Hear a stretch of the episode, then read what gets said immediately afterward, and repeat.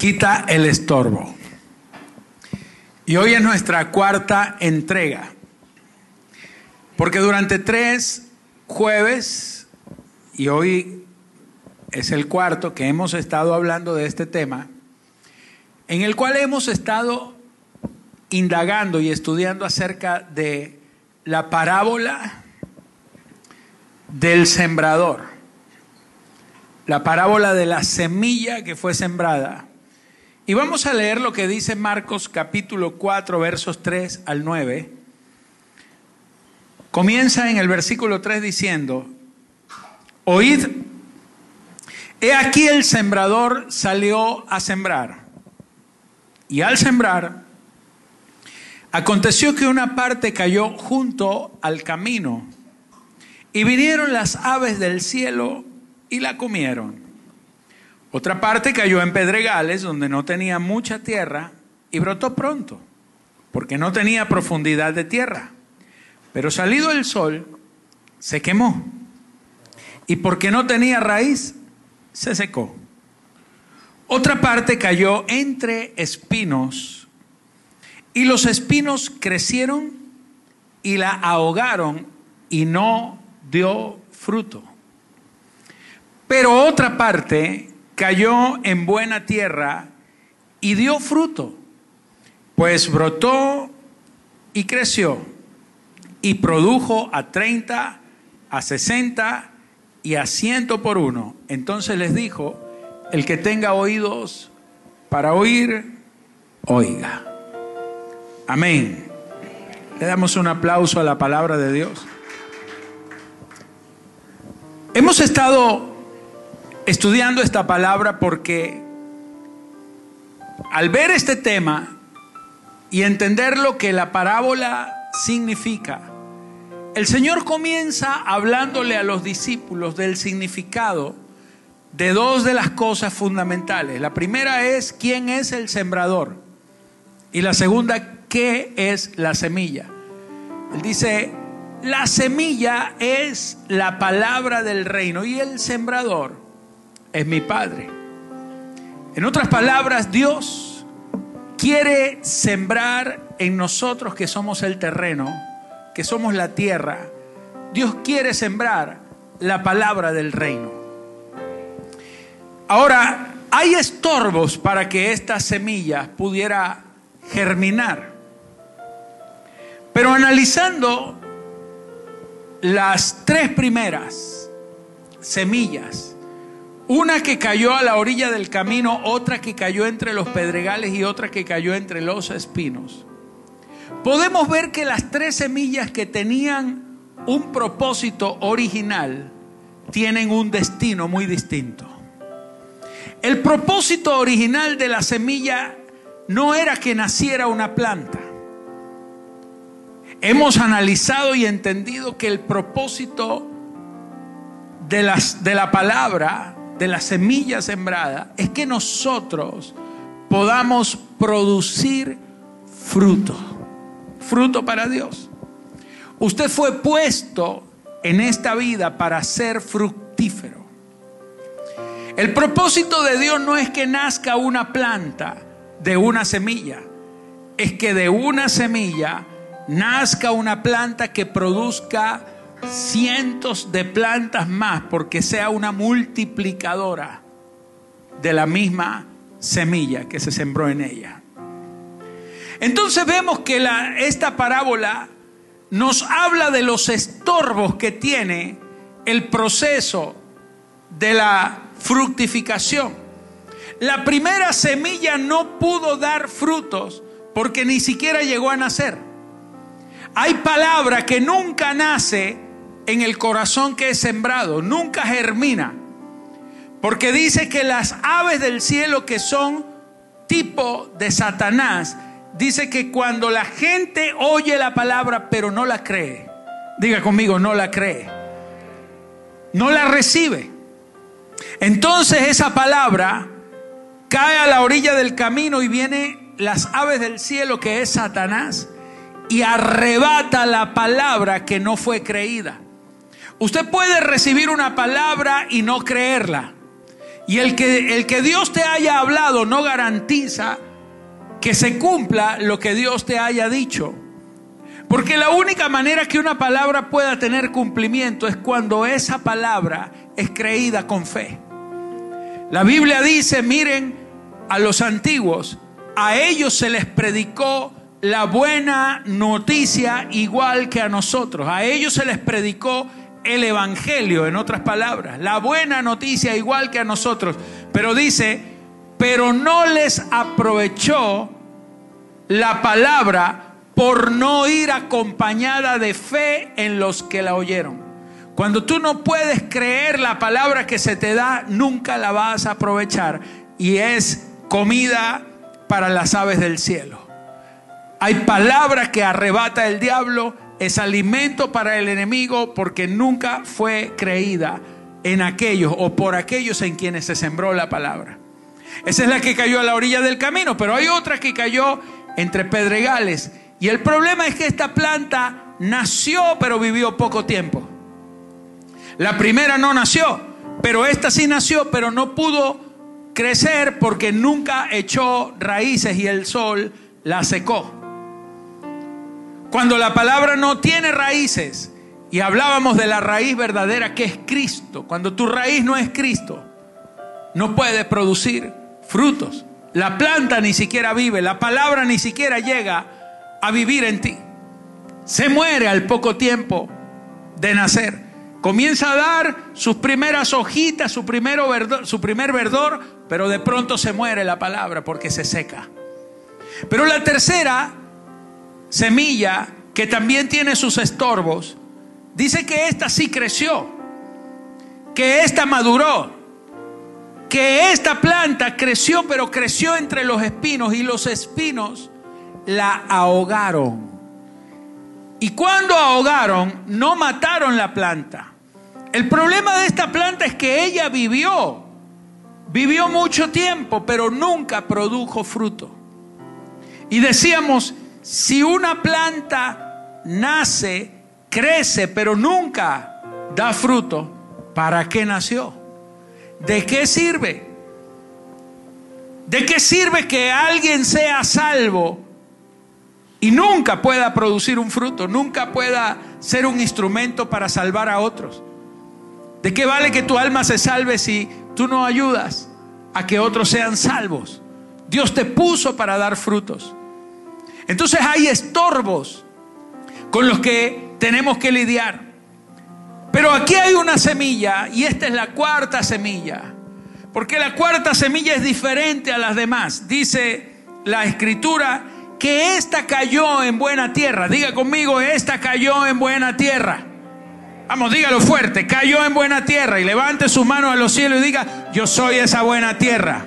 Si usted lo está creyendo, dele un aplauso fuerte al rey, aleluya. Porque usted es la buena tierra en la cual Dios ha hecho crecer esta palabra. Usted es la buena tierra, usted está aquí porque es buena tierra, usted está aquí porque es salvo, usted está aquí porque es fructífero, usted está aquí porque en usted se plantó una palabra, la palabra del reino, y has perseverado hasta este momento.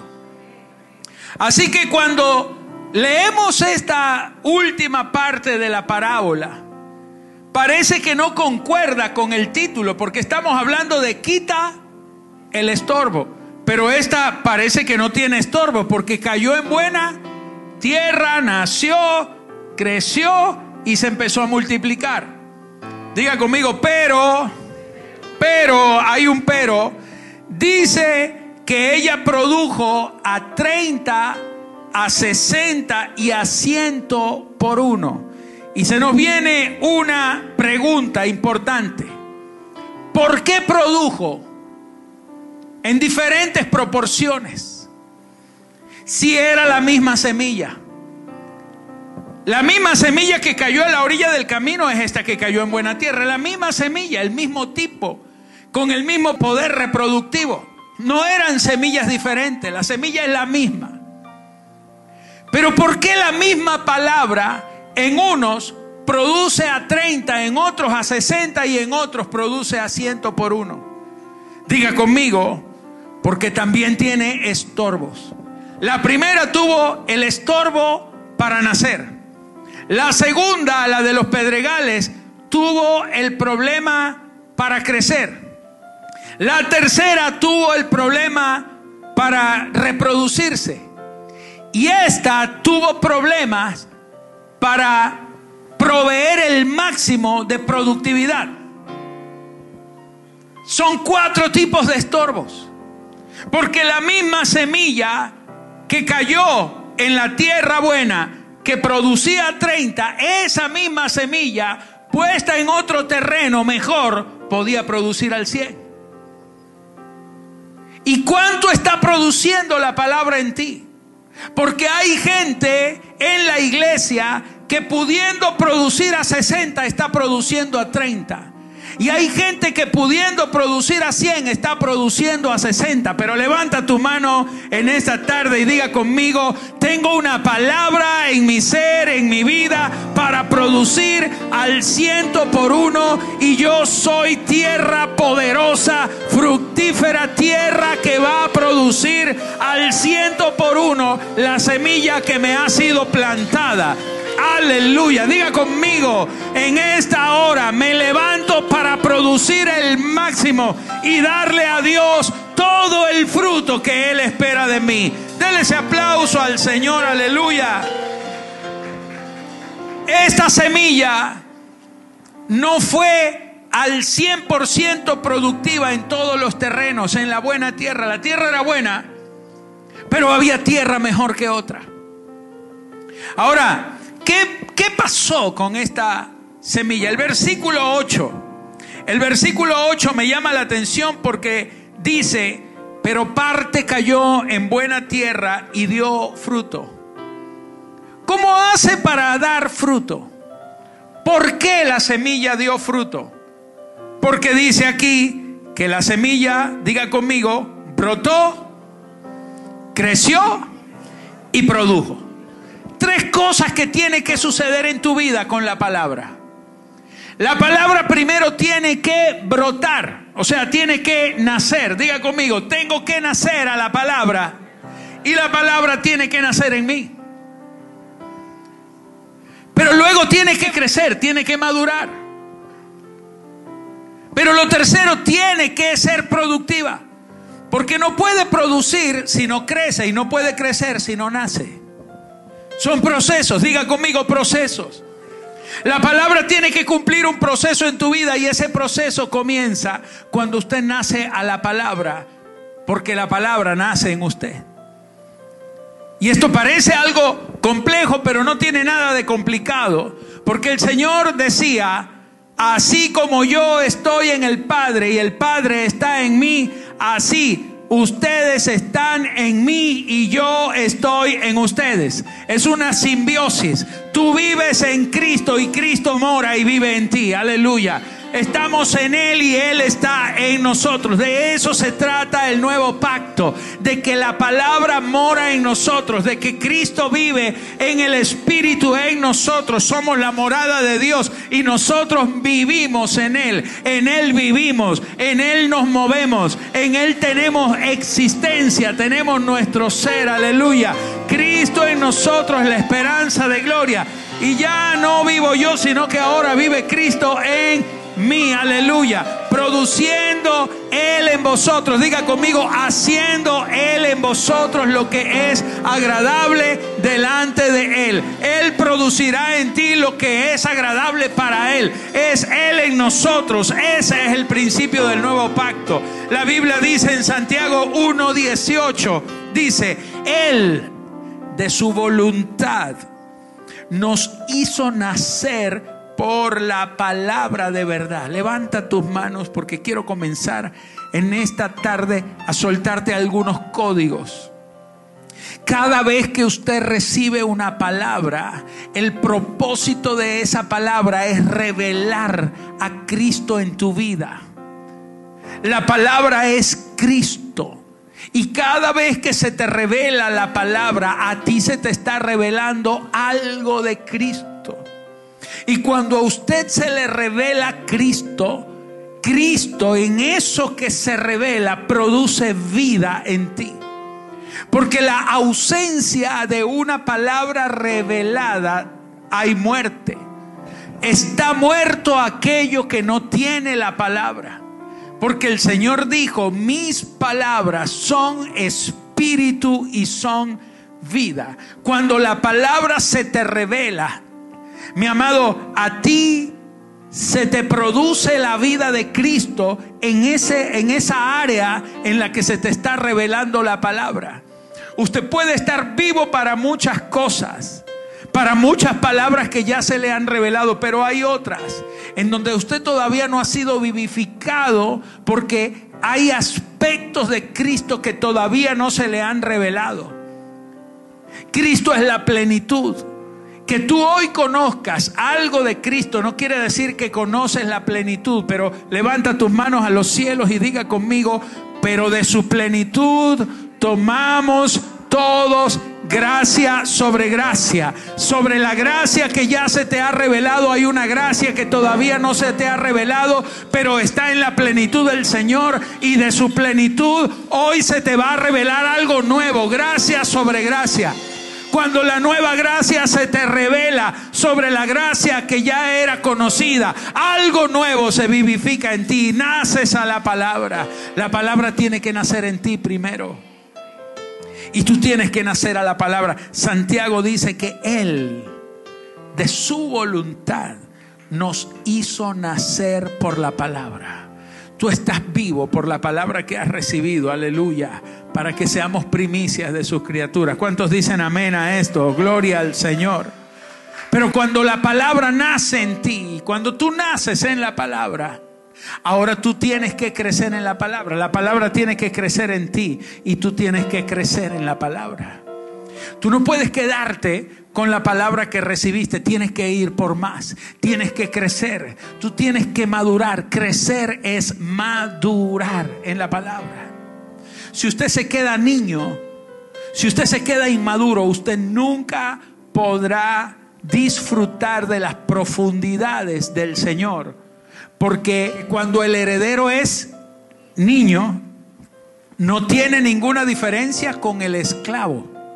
Porque el esclavo no hereda. Diga conmigo, un esclavo está en la casa, vive en la casa, trabaja en la casa, nació en la casa, pero no es un hijo de la casa. Y el que no es hijo no hereda.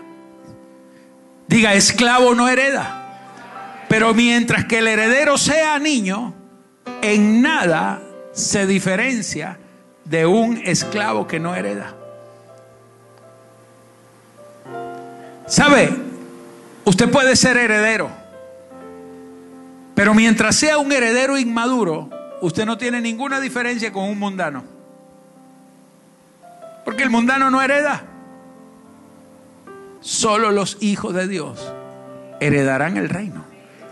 Mientras el heredero es niño, no tiene diferencia con un esclavo que no hereda. Pero lo tercero, Usted no solamente tiene que nacer en la palabra, sino que tiene que crecer en la palabra, porque el verso 8 dice que otra parte cayó en buena tierra y dice, brotó, creció y produjo. ¿Cómo puedes ser fructífero? ¿Qué tiene que hacer la palabra de Dios en nosotros para que seamos fructíferos? ¿Cuál es el estorbo que tenemos que quitar? para que usted pueda producir al ciento por uno en la palabra. Escucha, tú tienes una palabra que te hace productivo en tu máximo nivel. Y Dios está esperando que usted sea productivo en esa palabra. Pero cuando leemos esta escritura, podemos entender tres procesos, tres cosas que tenemos que hacer Tres cosas que nosotros tenemos que hacer, tres acciones que usted tiene que hacer con la palabra para que la palabra pueda ser fructífera en usted. Cuando yo leo esta escritura, esta, esta misma palabra está en tres evangelios, está en Marcos, está en Mateo y está en Lucas.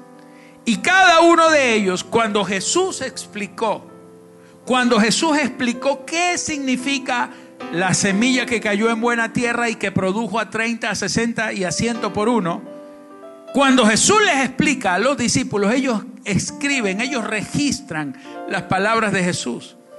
Pero lo que me llama la atención es que Marcos dice una palabra tanto diferente a la de Mateo y Mateo dice algo diferente a Lucas. O sea que Mateo dijo algo que Lucas no dijo y Lucas dijo algo que Marcos no dijo y Marcos dijo algo que ninguno de los dos dijo, etc. Cada uno dijo algo. Pero cuando tenemos las tres palabras juntas, podemos entender el mensaje poderoso del Señor. Dice la Biblia que nosotros tenemos que ser fructíferos. Y esta palabra, diga conmigo, tenemos que recibir la palabra, entender la palabra y retener la palabra. Son tres cosas diferentes. Usted puede recibir la palabra. Eso no significa que usted la entienda. Y usted puede entender la palabra, pero eso no significa ni garantiza que usted la pueda retener. Hay palabras que usted recibe, pero que nunca la entiende. Y hay palabras que usted recibe y entiende, pero que no la retiene. Y si no la retienes, pierdes el fruto. Producirá hasta donde la retuviste. Por eso hay gente que produjo al 30 porque hasta el 30% tuvo fe. Hay otros que producen al 60 porque han tenido fe hasta el 60%. Pero levanta tus manos en esta tarde cuando tú estás plenamente rendido al Señor, creyéndole a Él, tu capacidad de que la palabra produzca todo fruto en ti se eleva al 100%. Dale un aplauso al Rey, aleluya. Marcos 4:20 dice, y estos son los que fueron sembrados en buena tierra, los que oyen la palabra y la reciben. Diga, los que oyen la palabra y la reciben. ¿Qué es recibir? Es admitir, es tomar, aceptar algo de cerca y significa en ello. Es no solamente es escuchar la palabra, es que cuando la palabra viene, tú la aceptas, la metes dentro de ti, la admites, pero te deleitas en ella. Aleluya. Te tienes que deleitar en la palabra. Cuando tú no te deleitas en la palabra que estás recibiendo, cuando tú crees que la palabra es una carga, cuando tú crees que la palabra es muy difícil. Cuando tú crees que la palabra se te convierte en un problema, tú no estás recibiéndola. Porque el Señor dijo, venid a mí todos los que estáis cargados y agobiados, porque yo os haré descansar. Y él decía, venid y tomad mi yugo. Porque mi yugo, diga conmigo, mi yugo es fácil y mi carga es ligera. Tú tienes un yugo pesado. Tú tienes una carga pesada. Cada vez que tú intentas vivir este evangelio con tu propio yugo, con tu propia carga, con tus propias fuerzas, con tus propios medios, con tu propia inteligencia, se te hace pesado el camino. Pero el Señor te dice, toma mi yugo. Porque no es que en Cristo no hay yugo, tenemos un yugo, solo que su yugo es fácil. Y no es que no tenemos una carga, tenemos una carga, pero una carga ligera. Ya Él la llevó por nosotros. Y la carga que tú recibes de Él es que tú seas fructífero. Que puedas producir el fruto de Dios. Aleluya. Entonces el que dice el que empieza a producir es el que recibe la palabra.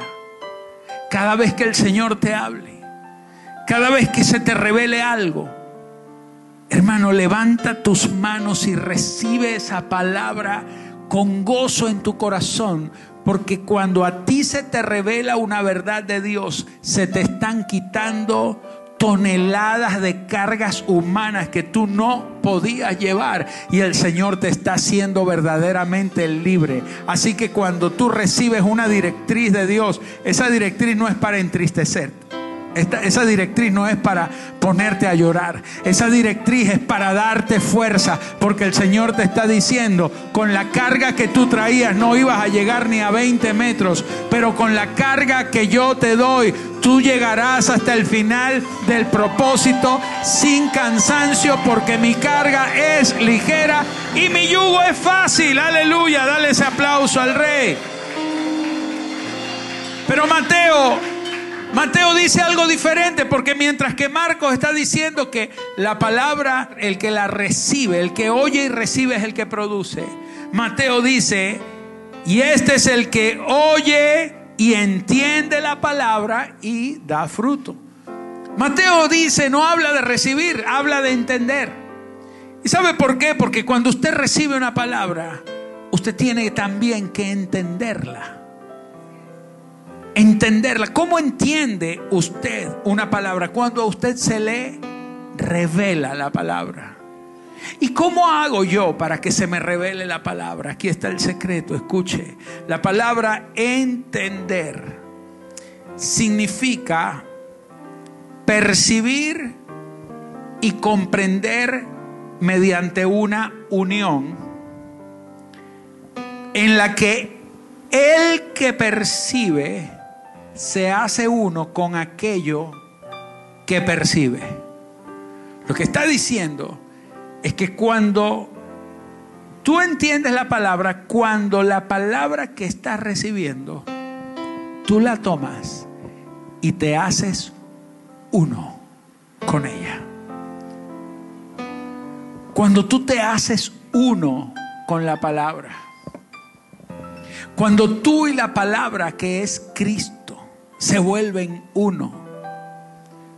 Cuando, cuando a ti se te empieza a revelar que Cristo es tu sanador y tú te vuelves uno con el Cristo sanador, ninguna enfermedad, ningún diagnóstico, ningún examen médico te va a poder sacar de la unidad absoluta que hay entre ti y Cristo como palabra revelada.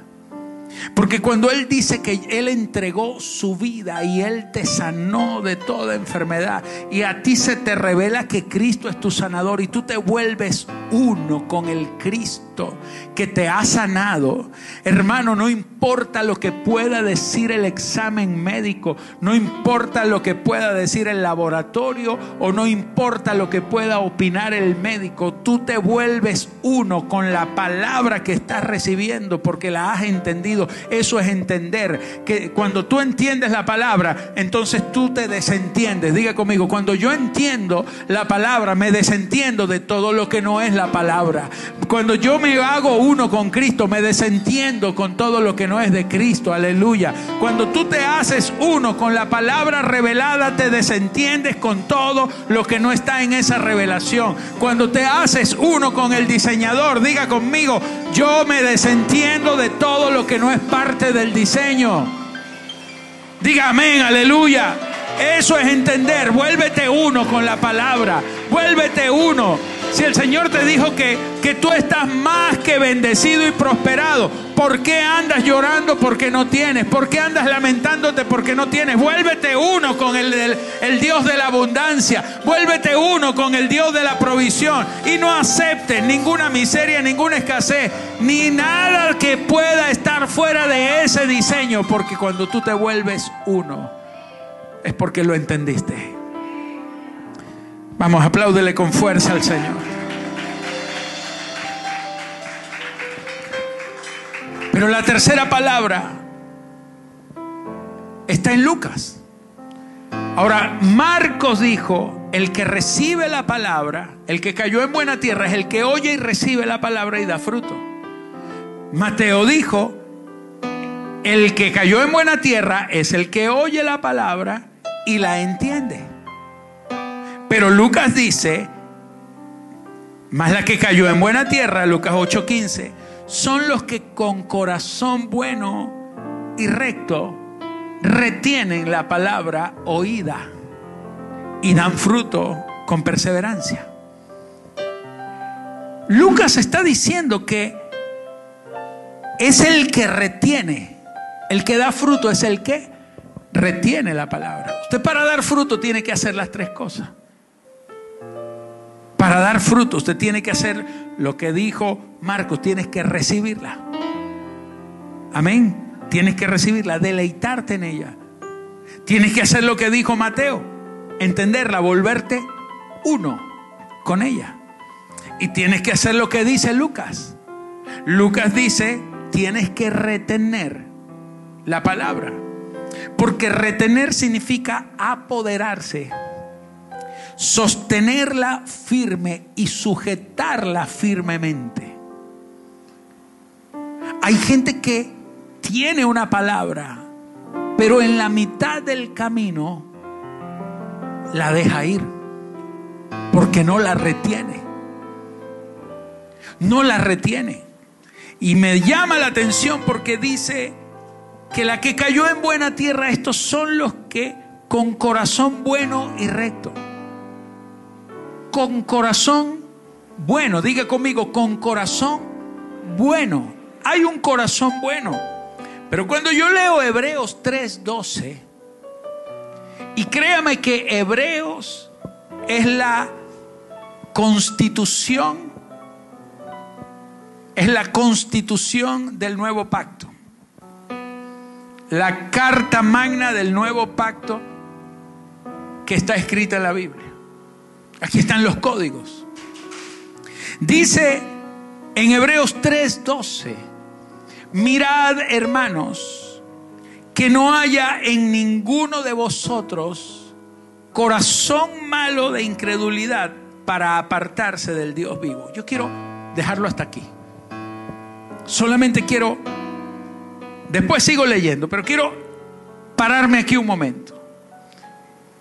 Porque usted, cuando leemos esta palabra, quizás usted está pensando que esto está hablando de gente mundana, de gente sin Cristo. Pero el verso 12 dice, mirad, hermanos.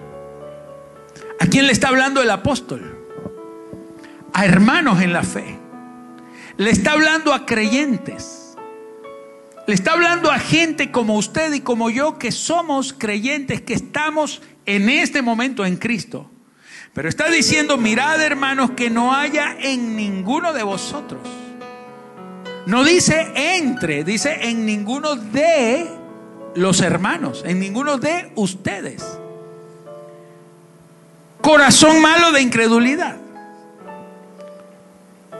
No está hablando de un corazón malo de perversión. Está hablando de un corazón que se puso malo para creer. Que se volvió malo para creer. Escuchen, no estoy hablando de malo en el sentido de maldad, sino de perder la calidad, de perder la cualidad. Cuando algo está malo es porque se venció. Cuando algo está malo es porque dejó de funcionar. Aquí no está hablando de un corazón malo que se volvió perverso. Va a terminar, puede terminar en perversión, pero está hablando de un corazón que se puso malo porque dejó de creer. Por eso habla de corazón malo, de incredulidad. Usted puede tener un reloj bueno, pero cuando deja de dar la hora está malo, aunque el reloj sea bueno. Usted puede tener un corazón salvo, una vida salva, pero puede volverse malo cuando deja de creer. Y entonces aquí está diciendo que cuando ese corazón se vuelve malo por incredulidad, dice, se aparta del Dios vivo. Porque está hablándole a gente que en este momento está en el Señor, pero luego dice que cuando hay un corazón malo de incredulidad, terminan qué? Apartándose del Dios vivo. Y entonces dice antes, o sea, antes de que esto pase, más bien exhórtense unos a otros y digan, dice, cada día entre tanto que se dice hoy, para que ninguno de vosotros se endurezca por el engaño del pecado, porque el engaño del pecado puede llegar a endurecer a muchos. Y aún dice el versículo 14, y quiero que levantes tus manos aquí, tomes esta palabra, porque dice, porque somos hechos, diga eso, porque somos hechos. Levanta tu mano y dígale, está hablando de mí, vamos, dígalo, dígalo, está hablando de mí, porque somos hechos participantes de Cristo con tal que retengamos firme hasta el fin nuestra confianza del principio. Aquí está diciendo que el problema para que un corazón se vuelva malo está hablando de gente que tenía un corazón bueno de fe, de credulidad, pero que no retuvo la palabra del principio y terminó endurecido, terminó desviado, terminó extraviándose, apartándose de la fe. Entonces la Biblia nos está diciendo que hay un proceso, mi amado. En Romanos 4:19, en Romanos 4:19 se nos habla de Abraham. Diga conmigo, Abraham es el padre de la fe.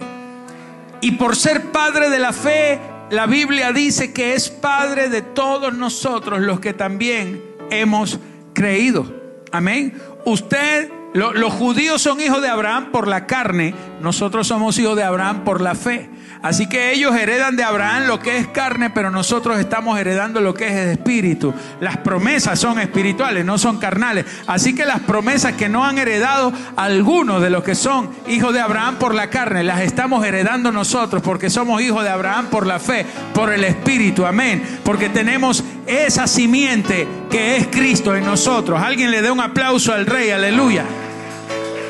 Pero la Biblia dice que en los días cuando Abraham cuando Abraham estaba recibiendo la promesa, en los días que el Señor le estaba hablando a Abraham, en los días en que Abraham no tenía hijos, pero Dios le había dado la palabra, Dios le dijo a Abraham, te daré descendencia. Y Abraham estaba en una lucha, porque Abraham estaba viejo, su esposa estaba estéril, pero él tenía la palabra. Y él estaba en una lucha, porque cuando tenía 75 años, Dios le dijo que le daría una descendencia, pero todavía tenía 100 y no la tenía.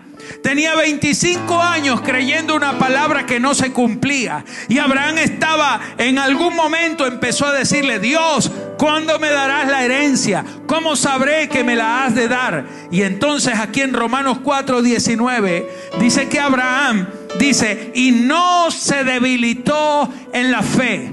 Está hablando de que Abraham, el padre de la fe, no se debilitó en la fe. ¿Por qué dice que no se debilitó en la fe? Porque él estaba expuesto, era vulnerable. Aún siendo el padre de la fe, él podía debilitarse en la fe. ¿Y cómo se debilita alguien en la fe? Escuche, dice, no se debilitó en la fe al considerar su propio cuerpo que estaba ya como muerto. Cuando tú empiezas a considerarte a ti mismo, cuando tú empiezas a, a mirarte a ti mismo, cuando tú dices, yo no entiendo, yo no puedo, yo no tengo fuerza, es que no me provoca, es que yo no siento, es que yo no sé qué es lo que pasa, es que esto como que no funciona. Cuando tú empiezas a considerar tu cuerpo, tú, tú has recibido una palabra eterna, tú has recibido una palabra de vida, tú has recibido una palabra que tiene el poder para producir al ciento por uno lo que ella vino a hacer en tu vida. Tú tienes una palabra poderosa, pero si tú te debilitas en la fe, tú puedes sufrir lo que los Gálatas sufrieron. El apóstol Pablo le decía a los Gálatas, ¿quién los fascinó? ¿Quién los engañó para que ustedes se extraviaran de la fe? Ustedes empezaron bien, dice, empezaron en el espíritu, pero terminaron en la carne. ¿Cómo puede ser eso posible? Hermano, cuando tú no retienes la palabra, cuando tú tienes una palabra de vida, pero en la mitad del camino empiezas a mirar tu propio cuerpo, empiezas a considerarte a ti mismo, empiezas a, ver tu debilidad, tu carne, empiezas a ver tu vida y a sentir lástima por ti mismo y a creerte que tú eres tan importante como para que la gente te tenga lástima y entonces empiezas a decir, ay, a mí nadie me quiere, a mí nadie me ayuda, yo no sé qué es lo que pasa conmigo, Dios como que ni me quiere, a mí Dios no me oye, yo oro y no pasa nada, yo voy a esa iglesia y no sucede nada, es más, ya yo no siento nada, ahí como que ya no está Dios y tú empiezas a considerar tu cuerpo, pero tú tienes una palabra que funciona a pesar de que no la sientas, a pesar de que tú no veas el resultado, ya tiene el poder para producir el resultado en un instante, en un abrir y cerrar de ojos, la palabra puede traer la respuesta y la va a traer, mi amado. Pero tú tienes que retener la palabra hasta el final. Tú tienes que retener la promesa hasta el final. Tú no puedes soltar la palabra, porque si tú sueltas la palabra, hasta allí te alcanza la fe. Un día Pedro estaba dentro de una barca y esa barca se estaba hundiendo porque le entraba el agua en medio de una tormenta en el lago. Y entonces ve a la distancia que Jesús viene caminando sobre las aguas. Pedro ya había estado en una tormenta anterior. Cuando Jesús dormía en la barca y Jesús pudo reprender los vientos, pero ya el Jesús que reprendía los vientos no estaba dentro de la barca. Ya tenía Pedro que tomar una decisión. Y entonces Pedro le dice al Señor, Señor, si eres tú, que vaya yo a ti caminando sobre las aguas. ¿Y sabe qué le dijo el Señor? El Señor le dijo, Pedro, ven, porque cada vez que tú tienes un arrebato de fe, Dios tiene un arrebato de respaldo sobre tu vida. Porque Dios nunca nunca va a negar tu fe. Dios nunca va a dejar de respaldar tu fe. Él dice, para el que cree, todo le es posible. El problema no es que para el que cree, todo le es posible. El problema es que para el que deja de creer, ya todo no es posible. Sino que todo será posible hasta el límite donde tú creíste. Hasta donde tú crees, hasta ahí te va a ayudar el Señor. Hasta donde tú crees, la palabra va a producir resultados en ti. Porque cuando el Señor le dijo, ven, el Señor le dio la autoridad a Pedro para que él caminara sobre las aguas. Pedro tuvo fe para salir, tuvo, tuvo fe para sacar el pie izquierdo, tuvo fe para sacar el pie derecho, tuvo fe para incorporarse y empezar a dar el primer paso, tuvo fe para dar un paso, tuvo fe para dar dos pasos, tuvo fe para dar tres pasos, pero cuando empezó a mirar las olas, dice que se empezó a hundir. Hermano, ¿cómo es eso de que se empezó a hundir? Cuando algo se hunde, se hunde, se lo chupa el agua. Si usted se tira en una piscina, usted no cae en una gelatina que empieza a hundirse ahí lentamente, no. Usted se tira en el agua y usted se lo chupa el agua. Pero sabes, Pedro, no, Pedro dice que comenzó a hundirse, porque en la misma medida en que él iba debilitando su fe, las aguas lo iban ahogando. Y entonces el Señor le dice, ¿por qué dudaste, hombre, de poca fe? Un día Jesús le dijo a un hombre, para el que cree, todo le es posible. Y el hombre dijo, Señor, yo creo, pero ayuda a mi incredulidad. O sea, este hombre dijo, yo soy incrédulo. Ayuda a mi incredulidad. Porque incredulidad, diga conmigo, es ausencia de fe. Apistía en griego. Ausencia de fe. Pero poca fe no es ausencia de fe. Poca fe es que tienes una fe debilitada que no es suficiente porque no retuviste la palabra eterna. Y tú tienes una palabra eterna, pero si tú la dejas escapar, aunque la palabra sea eterna, tu fe se debilita y te conviertes en oligopistis y empieza a hundirte. Hasta que llega un punto donde la fe se hace tan poca que desaparece y ya no es un oligopistis, sino apistis, incrédulo. Por eso la escritura dice, retén la palabra. Hebreos 4:14. Hebreos 4:14 dice, por lo tanto, teniendo un gran sumo sacerdote que traspasó los cielos, Jesús, el Hijo de Dios, retengamos nuestra profesión. Quiero invitarte a que te pongas sobre tus pies, porque esta palabra la quiero ministrar en tu vida, estando tú de pie, con tus manos levantadas. Quiero ministrar esta palabra a gente que en esta, en esta tarde se levanta en el poder de esta palabra. Porque la Biblia dice, escucha esto, que tenemos un gran sumo sacerdote que traspasó los cielos. Usted no ha creído en un Cristo de papel. Usted no ha creído en un Cristo debilitado. Cristo el Hijo de Dios es poderoso. Él arrebató las llaves de la muerte. Él despojó los principados y las potestades. Él le quitó la autoridad y el poder al diablo, arrebató. Él dice en el libro de Apocalipsis, he aquí que yo tengo las llaves de la muerte, dice el Señor. Él tiene las llaves de la vida y de la muerte, están en Él. Él quitó el poder de dar muerte al diablo. Ahora Él tiene el poder, tiene las llaves de la vida. Él tiene las llaves, Él quitó, anuló todo poder. En la cruz del Calvario anuló todo poder de las tinieblas. La Biblia dice que Él traspasó los cielos. Él venció las tentaciones de este cielo, de este primer cielo. Él venció toda tentación. Él puede entender tus debilidades porque Él venció por ti. Lo que tú estás pasando ya Él lo pasó. Lo que tú estás viviendo ya Él lo vivió. Él traspasó los dolores que tú estás teniendo ahora. Él traspasó las pruebas, las tentaciones. Él traspasó las debilidades que tú puedes estar teniendo ahora. Él traspasó este cielo.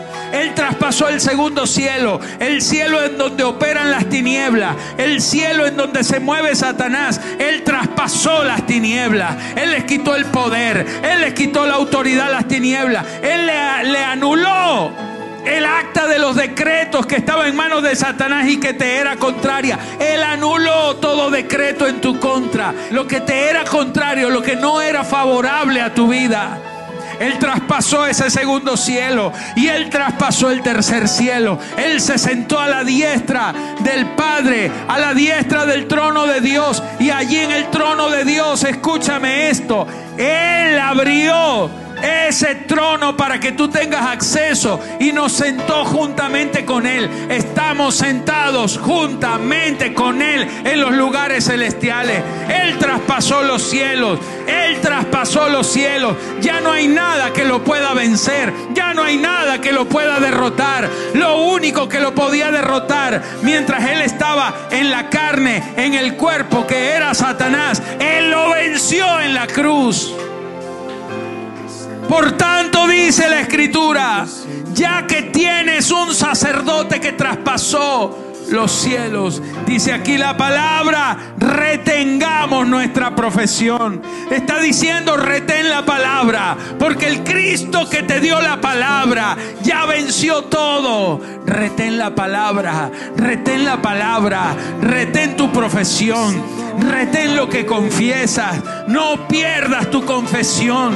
No pierdas la palabra que estás declarando. No dejes que la palabra se te salga de entre los dedos. No, sigue creyendo, sigue confesando, sigue declarando. Porque si tú sigues creyendo, a pesar de que no puedas ver en este momento algún resultado, al final la palabra vencerá y prevalecerá y se manifestará. Por eso retén lo que tienes, no te debilites en la fe. Abraham dice la escritura que no se debilitó en la fe, él no consideró su cuerpo, él dijo, yo tengo 100 años, yo sé que un hombre de 100 años no puede tener hijos, yo sé que mi esposa tiene 90 años y sé que una mujer anciana de 90 años no puede tener hijos. Y además sé que ella ya perdió la costumbre de las mujeres y una mujer menopáusica tampoco puede tener hijos. Y además sé que ella toda la vida, aunque estaba joven, cuando estuvo joven también era estéril. Y yo sé que una mujer estéril no puede producir fruto, pero él dijo, yo no voy a considerar mi cuerpo ni voy a considerar la esterilidad de Sara, yo voy a considerar que la palabra que tengo es una palabra fructificadora, que es una palabra capaz de hacer que un viejo y una mujer estéril puedan tener fruto, porque la palabra mata toda esterilidad. Toda esterilidad se quita de tu vida por medio de la palabra de la promesa. Retén la palabra. No te debilites en la fe. Hay gente que se debilita en la fe cuando empiezan a considerar su propio cuerpo cuando empiezan a considerar sus debilidades, cuando empiezas a mirar las dificultades, deja de mirar las dificultades. Pedro tuvo fe para salir de la barca, pero no tenía fe suficiente para poder regresar a ella caminando con Jesús. Pero antes de que Pedro se ahogara, el Señor le dijo, ¿por qué dudaste? Hombre de poca fe, pero no lo dejó con la exhortación. Dice que enseguida lo levantó, porque hay una palabra que te levanta también. Hay una palabra que te levanta en medio de tu debilidad y en esta noche, esa misma palabra, el Señor que te dio la palabra al principio, dice la Biblia que Él es el autor y el consumador de la fe. El mismo que estuvo al principio contigo, estará hasta el final. Él dijo, yo estaré con ustedes hasta el fin del mundo. Aleluya. Apocalipsis 2.25 dice, que tenéis, dice el Señor, retenedlo hasta que yo venga. Retén la palabra hasta que Él venga. Porque ya Él viene, mi amado.